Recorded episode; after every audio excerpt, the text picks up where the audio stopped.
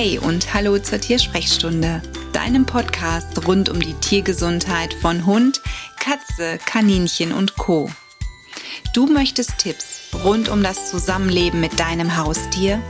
Dann bist du hier richtig. In meinem Podcast erfährst du alles rund um die Themen Tierhaltung, Ernährung, Gesundheit und Tierschutz. Ich bin Sonja Tschöpe, ausgebildete Tierheilpraktikerin, Tierernährungsberaterin und Buchautorin. Und mir ist es eine Herzensangelegenheit, dem Leben mehr gesunde Tage zu geben. Ich freue mich, dass du heute zuhörst und würde sagen, lass uns loslegen. Wenn die Katz nicht kackt. Okay, ich gebe zu, es hätte sicherlich einen schöneren Titel, einen blumigeren Titel für das Thema Verstopfung bei der Katze gegeben, aber lasst uns doch mal ehrlich sein.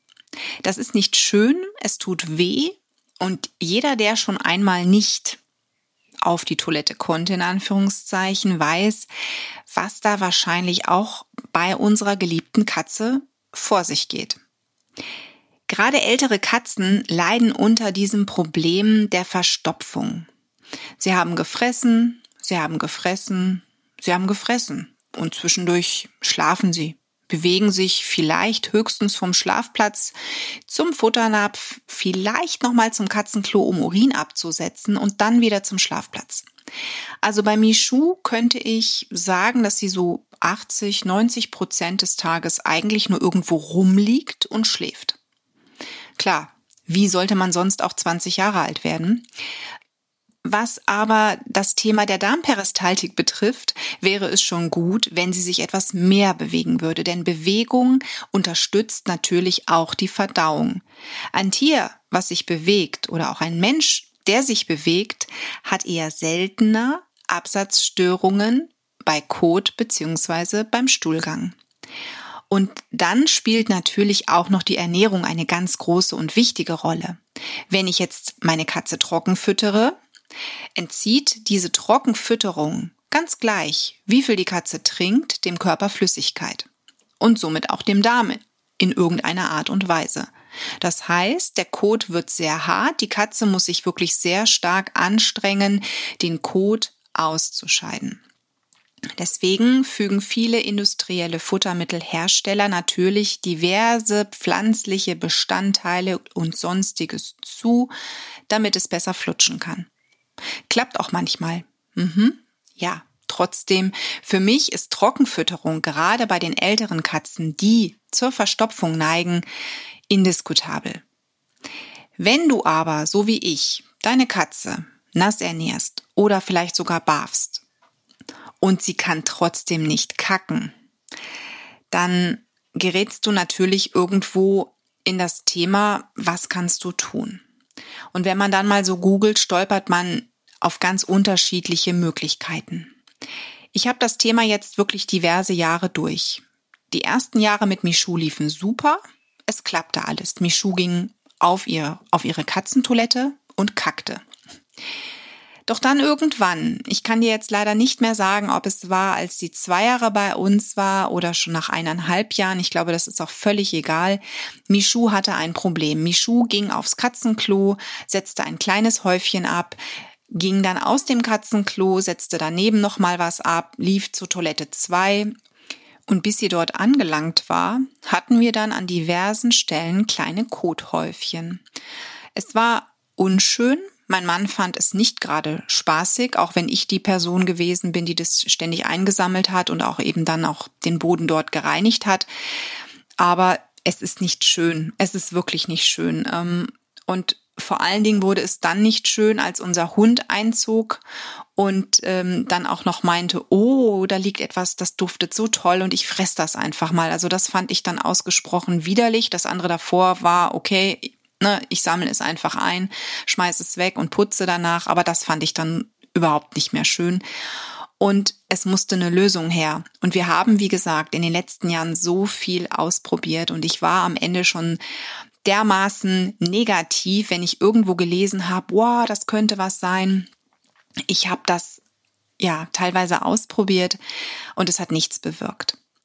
Im ersten Step bin ich dann natürlich über den höheren Anteil pflanzlicher Bestandteile gestoßen. Das heißt, es wurde mir gesagt, Pflanzen braucht die Katze ja in Anführungszeichen nicht. Sie kann damit nichts anfangen. Ergo sollte natürlich auch das Katzenfutter, egal ob man barft oder industrielles Futter einkauft, einen möglichst geringen Anteil an pflanzlichen Substanzen enthalten. Ergo, wenn es nur dazu dient, damit die Katze kacken kann, erhöhe ich natürlich diesen Anteil. Ganz gleich, ob ich barfe oder Nassfutter gebe. Also habe ich, sowohl als ich Nassfutter damals gegeben habe, als auch als wir später gebarft haben, den Anteil erhöht. Das heißt, ich habe Karotten gekocht oder Zucchini gekocht, habe es püriert und habe es dann in einem höheren prozentualen Anteil dem jeweiligen Futter zugefügt. Es klappte auch. Michu hatte keine Probleme mehr. Doch leider nur vorübergehend. Auf einmal stellten sich die Probleme wieder ein und ich musste mir was überlegen. Dann habe ich mir gedacht, okay, gut, Kokosflocken sind auch so ein Dingen, pflanzlich, reingepackt. Ging wieder ein bisschen gut, aber eher, naja, wir brauchen darüber gar nicht reden. Also das Thema mit den Kokosflocken kann ich vernachlässigen. Flohsamenschalen stark quellen lassen und so weiter und so fort. Das habe ich auch gemacht. Ich habe es zugefügt mit dem Ergebnis, es klappte. Zumindest das Kacken. Aber Michu stellte dann das Fressen ein, denn alles, was mit Flohsamenschalen zubereitet war, fand sie auf einmal blöd. Hab ich dann aber, und das war ein Riesenthema, diese Flohsamenschalen weggelassen, hat sie dieses Futter, diesen Hersteller, diese Sorte auch nicht mehr angerührt, weil sie nun durch diese Flohsamenschalen einen negativen Gedanken scheinbar mit diesem Futter verbunden hat. Also es war eine Zwickmühle und deswegen bin ich mittlerweile auch gar kein Freund mehr davon, dass man bekanntes Futter für die Katz mit irgendwas anreichert. Also da muss man schon, wenn man so ein Sensibelchen zu Hause hat, Michu ist ja eigentlich eine recht coole, taffe Katze, aber wenn man ein Sensibelchen zu Hause hat, wirklich sich gut überlegen, in was mische ich was, damit ich danach nicht den Worst Case habe und ich eine Katze habe, die gar nichts mehr frisst. Also Flohsamenschalen ad acta gelegt. Was nun? Für uns kam leider dann die Situation, wir waren zu der Zeit am Bafen, dass die Michu vier Tage schon keinen Kot abgesetzt hat. Und man merkte, es geht ihr nicht gut. Und der Tierarzt hatte dann was gegeben, hatte mir Laktulose auch mitgegeben und sagte, wenn jetzt die Medikamente nicht anschlagen und sie bis heute Abend keinen Kot absetzt, müssen sie einen Einlauf machen. Und er hat mir dann so eine Spritze mitgegeben mit einer Flüssigkeit drin und er sagte mir, wie ich das machen soll. Also mir ist schon ganz schlecht gewesen. Ich habe schon Bauchschmerzen gehabt beim Gedanken daran und wir sind nach Hause gefahren. Ich habe Michu, glaube ich, durch den Garten getrieben. Natürlich ganz gemäßigt, dass sie sich bewegt. Ich habe den Bauch massiert und ein homöopathisches Mittel ihr gegeben, was auch nochmal unterstützen soll, dass sie kacken kann. Und yes, es kam der Code. Gott sei Dank. Also wirklich, ich habe diesen Einlauf, diesen Einlauf bin ich wirklich umgangen und habe dann die Laktulose für uns in die Fütterung integriert. Allerdings brachte auch das nur wieder ganz kurz Erleichterung. Das heißt, nur kurz, wenige Wochen konnte sie vernünftig Kot absetzen und fraß auch vernünftig, denn Laktulose hat einfach einen Geschmack. Jetzt weiß ich nicht, wie schmeckt die Katze Laktulose. Schmeckt sie das genauso wie ich? Also ich find's schon eklig. Michu hat auch wieder schlechter gefressen, fand das Futter nicht toll, wollte gar kein Futter mehr, wo das drin war. Also hatte ich schon wieder das gleiche Problem wie mit den Flohsamenschalen. Ergo, was nun? So. Ich bin, also was das Thema der Verstopfung und der Lösung angeht, schon tierisch angepisst gewesen. Ich habe da mittlerweile nichts mehr geglaubt und muss dann gestehen, zufällig, ich habe eigentlich ganz was anderes dort in einem Beitrag in einer Gruppe gelesen äh, von ähm, Kollegen, mit denen ich zusammen in der Tierernährungsberaterausbildung gewesen bin. Und auf einmal fiel dieses Wort Akazienfasern im Zusammenhang eigentlich mit einer Präbiotika, also mit präbiotischer Fütterung, mit, im Zuge des Darmaufbaus auch und bei der Katze. Und da habe ich dann mal gegoogelt und habe gesehen, was die Akazienfaser alles kann. Aber gebranntes Kind scheut Feuer. Ich habe schon so viel jetzt ausprobiert und nichts hat langfristig geholfen. Ergo war ich entsprechend skeptisch. Und trotzdem ich habe es bestellt und ich habe es ausprobiert. Und ich war erstaunt und ich bin es immer noch. Also wir sind jetzt einige Wochen mit dem Akazienfaserpulver dran. Sie bekommt es täglich in die Nahrung, in das Futter eingemischt. Sie nimmt das Futter an und Michu kann kacken. Und zwar dort, wo es hingehört. Riesenhaufen ins Klo und schafft es wirklich unglaublich leicht.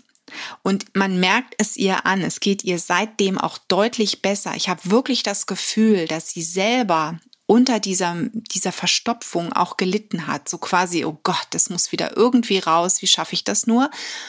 Und jetzt insgesamt ist sie viel zufriedener und viel gechillter. Das ist so mein Eindruck. Also ja, ich bin unglaublich dankbar, dass ich diesen Satz Akazienfaserpulver ähm, als ähm, präbiotisches Mittel und eben auch bei Verstopfung der Katze, dass ich darauf gestoßen bin. Und deswegen möchte ich dir in dieser Episode meines Podcasts auch dieses Pulver an die Hand geben. Wenn du eine alte Katze zu Hause hast und du so wie ich verzweifelt bist, weil du schon alles durch hast und nichts gewirkt hat und du einfach sagst, es muss doch irgendwas geben, damit meine Katze einfach leichter Kot absetzen kann. Das Schöne ist, beim Akazienfaserpulver brauchst du wirklich nur einen Messlöffel voll. Ich füge den immer in einen Eierbecher rein, füge dann ungefähr die gleiche Menge an Messlöffel Wasser hinzu vielleicht auch zwei Messlöffel Wasser, das muss man so ein bisschen gucken, wie intensiv soll es sein und dann rühre ich es um. Ich warte nicht, bis es sich aufgelöst hat, denn meistens ist es dann so, dass unten so eine ganz zähe Masse sich bildet und die dann verrührt zu bekommen, ist ein bisschen schwierig. Das Ganze ist auch sehr klebrig. Also wenn du es ähm, anrührst und etwas überschwappt, wunder dich nicht, dass das Behältnis auf der Arbeitsplatte oder wo du es eben stehen hast, klebt es ist wirklich sehr, sehr klebrig. Es ist wie so eine, wie so eine Zuckersubstanz. Und dann bekommt Michu wirklich diese Menge, das ist die Tagesdosis, ins Futter. Und zwar nicht auf einmal, sondern ich teile das immer auf. Michu bekommt drei Mahlzeiten am Tag, ähm, also drei Hauptmahlzeiten und zwei kleine Zwischengänge und ich rühre es in diese drei Hauptmahlzeiten ein. Das heißt, morgens, mittags, abends bekommt sie das Pulver eingerührt. Wenn ich es mal mittags nicht schaffe, gibt's abends etwas mehr. Aber das ist so ihre Dosis und mit der schafft sie es wirklich sehr schöne, wohlgeformte Haufen an eine Stelle zu setzen, wo es auch hingehört. Solltest du jetzt sagen, boah, Sonja, ich habe das ausprobiert, der Kot ist zu weich, dann verringer die Dosierung. Das heißt, du machst bitte die gleiche Menge, rührst es genauso an, aber gibst dann nicht die ganzen, den ganzen Inhalt, sondern vielleicht nur die Hälfte. Fügst es vielleicht nur einmal oder zweimal pro Tag zu und den Rest schüttest du weg und setzt es am nächsten Tag neu an. So kannst du es auch ausprobieren. Also man muss sich natürlich so ein bisschen heranhangeln. Michu ist eine Katze von vier Kilo, die braucht vielleicht ein bisschen mehr ist mit 20 Jahren wirklich eine faule Katze. Wie gesagt, sie schläft primär. Sollte deine Katze noch mehr spielen, sich mehr bewegen, dann kann es wirklich sein, dass du weniger brauchst. Ich würde es auch nur denen empfehlen, die Nassfutter füttern oder aber barfen oder aber selbst kochen für die Katze. Das gibt's ja auch. Wenn du trocken fütterst, solltest du hier erstmal Futtermanagement betreiben und zwar deine Katze umstellen, denn trockene Ernährung ist, wie ich zu Beginn schon sagte, etwas, das bei einer Katze, die eh zur Verstopfung neigt, noch on top einen Schaden verursachen kann. Das heißt, trockene Ernährung fördert eine Verstopfung. Also hier kann es wirklich gut sein, wenn du die Katze nass ernährst, dass sich das Thema von selbst auflöst. Das heißt, deine Katze kann auf einmal kacken. Ich hoffe wirklich sehr, dass dieser Tipp auch bei deiner Katze hilft. Und ich würde mich sehr freuen, vielleicht, wenn du mir einfach mal sagst, wie dieser Tipp ankam, wie es geklappt hat mit der Umsetzung. Oder vielleicht hast du ein ganz anderes Mittel, wo du sagst, hey Sonja, wenn das mit der Akazienfaser nicht klappt, teste das mal. Alles Liebe für dich und dein Tier. An dieser Stelle der Hinweis auf die Show Notes, in denen du alle Verlinkungen findest zu den Dingen, die ich im Podcast gesagt habe, um es noch einmal nachlesen zu können. Außerdem die Links, um mit mir in Kontakt zu treten. Und ich sage vielen lieben Dank, wenn du mich auf iTunes bewertest, eine kurze Rezension abgibst. Das würde mich sehr freuen. Bis dann, tschüss